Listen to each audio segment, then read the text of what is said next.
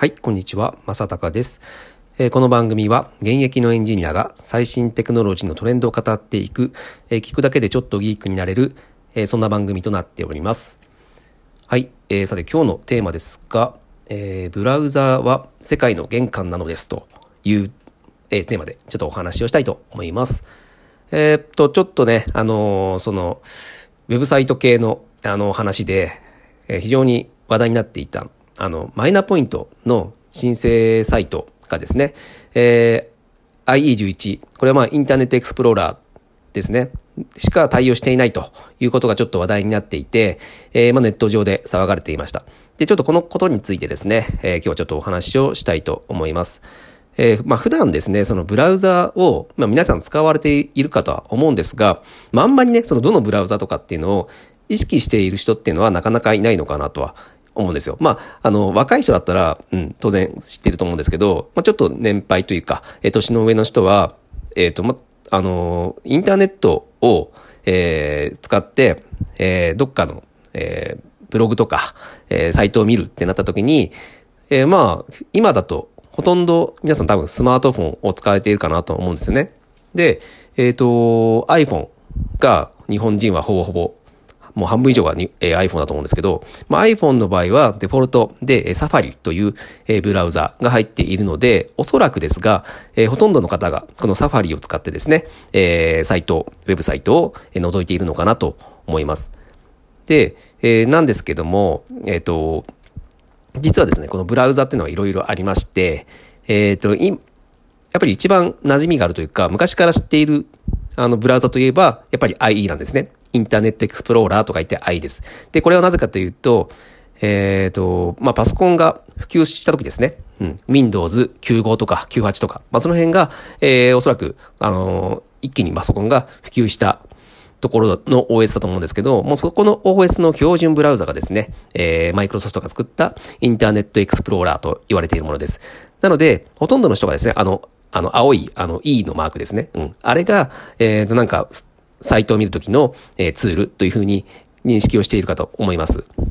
で、えー、ところがですね、そのインターネットエクスプローラーって、で、今回マイナポイントはそこのインターネットエクスプローラーのみを、えー、あの、使えるサイトにしたんですけども、えっ、ー、と、それの理由としては、まあ、ほとんどの人が Windows を入れていると。うん。あの、まあ、Mac とかで、あと Linux を使ってる人も、まあ、いたりはするんですけども、まあ、ほとんどの人が Windows を使ってますよね。で、その Windows で必ず入っているのが、えー、このインターネットエクスプローラーと言われているものなんですね。はい。なので、えっ、ー、と、これに対、これのみに対応したというのは、まあ、それが理由ということです。なんですけども、えっ、ー、と、このね、ブラウザ、ブラウザというのは、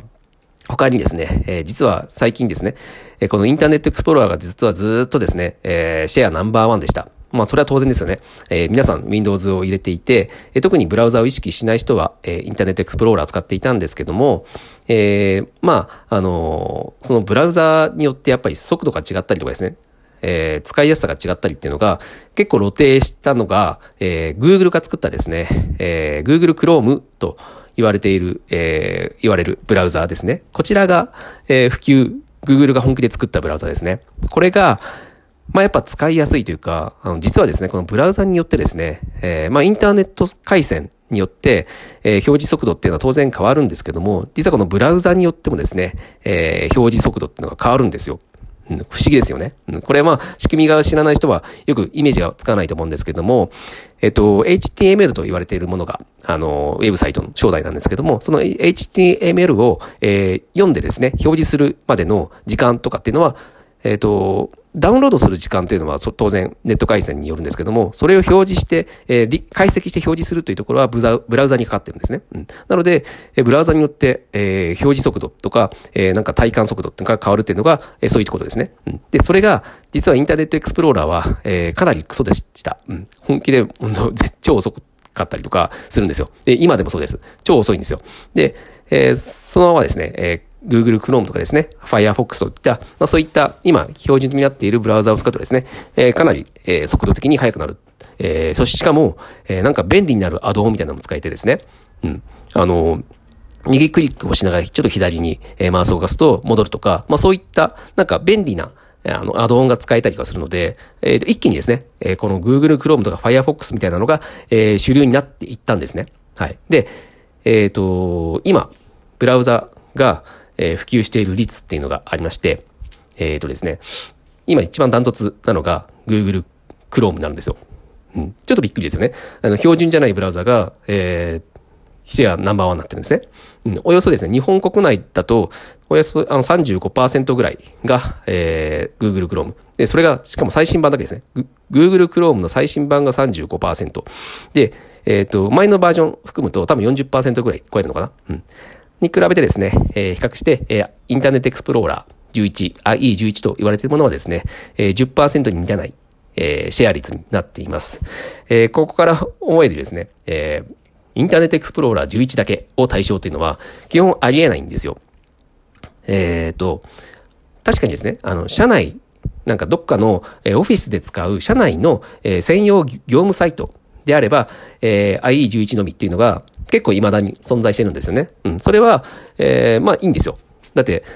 あの、まあ、コスト的に、その i11 のみに対応のが作る際にですね、えー、安く済むの、うん。いろんなブラウザに対応したサイトを作ろうと思うと、その分検証とか、えー、したりとかですね、まあ、えっ、ー、と、いろんなブラウザに対応するためにですね、え中をちょっと変えなきゃいけなかったりするんですよ。うん、HTML の内容とか、えそこに、表示するスタイルシートと言われているものがあるんですけども、そこをちょっと、あの、ブラウザによってちょっと変えるとか、まあそういったことをしなければならないので、ちょっと工数がかすむんですね。なので、えー、これを、この業務サイトを使う際は、必ず、えー、IE11 で使ってくださいねって、これは言えばいいだけの話ですね。うん。それによって、えっ、ー、と、安くサービスを受けられるので、それは、えー、メリットはあると思うんですよ。なんですけども、まあ、今回のこのママイナポイントの申請サイトのようにですね、えー、より多くの人に使ってもらう必要があるというか、それが目的である場合は、これは絶対ありえないんですよ。先ほども言った通り、えー、一番シェアの高い Google Chrome、えー、35%を超える Google Chrome を、が、で申請できないっていうのは、えー、ありえないんですね。うん。この時点でもうすでに、え、そこに、そこを使ってもらうための、えー、玄関口が、閉ざされてるっていう状態なんですよ。この状況って。で、これがどれだけありえないか、ありえないかっていうのは、まあ、あの、想像つくと思うんですね、皆さん。うん。だって、より多くの人が使ってもらうために、えー、作っているものなのに、えー、まずそこにたどり着くための、えー、玄関口が塞がれちゃってるっていうのは、えっ、と、なんかもうこれ、今、あの、アプリとかサイトとか作るときにですね、えー、世界では、えー、UX、うん、ユーザーエクスペリエンスを大切にしましょうと。うん。えー、より良い体験で、えー、より良い体験を作り出して、えー、なんだろう、気持ちよく、えー、使いやすく、え、ー、と、そのアプリやサイトを使ってもらおうというのが、えー、世界標準になっていますが、えー、それ以前の問題ですよね。もう、あの、玄関が閉ざされていると。うん。もう UX とか言ってる場合じゃなくて、えー、それ以前の問題。うん。で、これを、えっ、ー、と、国の、あのー、国が作ってしまうんですよ、日本は。うん。こういったところで、えー、まあこれが、うん、なんか、えー、大丈夫だと思っちゃってる時点で、もうちょっと、あの、論外というか、うん、まあ、おそらくですけども、まあ、国が、どっかに発注していると思うんですけど、まあ、それは本当にもうなんだろうな、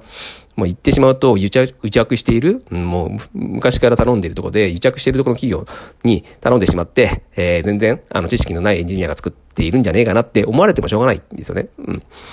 まあ、この辺はちょっと、あの、残念なんですよね。すごく残念なんですけども、はい。まあ皆さん、まあこれ聞いてる皆さんは、まあブラウザって、えー、あ、そんな大事、大事なものなんだって、えー、今これ聞いてですね、ちょっと気づいてもらえれば、えー、幸いかなと思って、えー、そんなお話をさせてきました。まあこれは、正直言うと、なんかウェブサイトとか作る、あの、エンジニアにとっては、え、ごくごく当然のことなんですね。ごくごく当然。もう民間の間で、え、こんな話をしたら、え、っと、馬鹿にされるぐらい当たり前のことなんですけど、まあこういったことを、えー、まあ国の、あの、作ったウェブサイトで、えー、こんなことになってしまっている。IE11 のみの対応とか、えなんか非常になんかやる気をなくすというか、やる気がそがれるような内容だったので、ちょっと今日はこのブラウザについてですね、えー、皆さんにですね、まあ、警告の意味を込めてですね、えー、お話をさせていただきました。はい。まあ、ちょっとマイナポイントのサイトについては、まあ、ちょっといろいろですね、なんかもっと他にも問題があるんですけども、まあ、これは後々また語っていきたいなというふうに思います。はい。えー、今日は、えー、ブラウザは世界の玄関なのですというお話で、をさせていただきました。またですね、えー、まあ、参考になったとか、えー、面白かったという方は、ぜひまた聞いていただきたいというふうに思います。はい、今日は以上になります。それでは。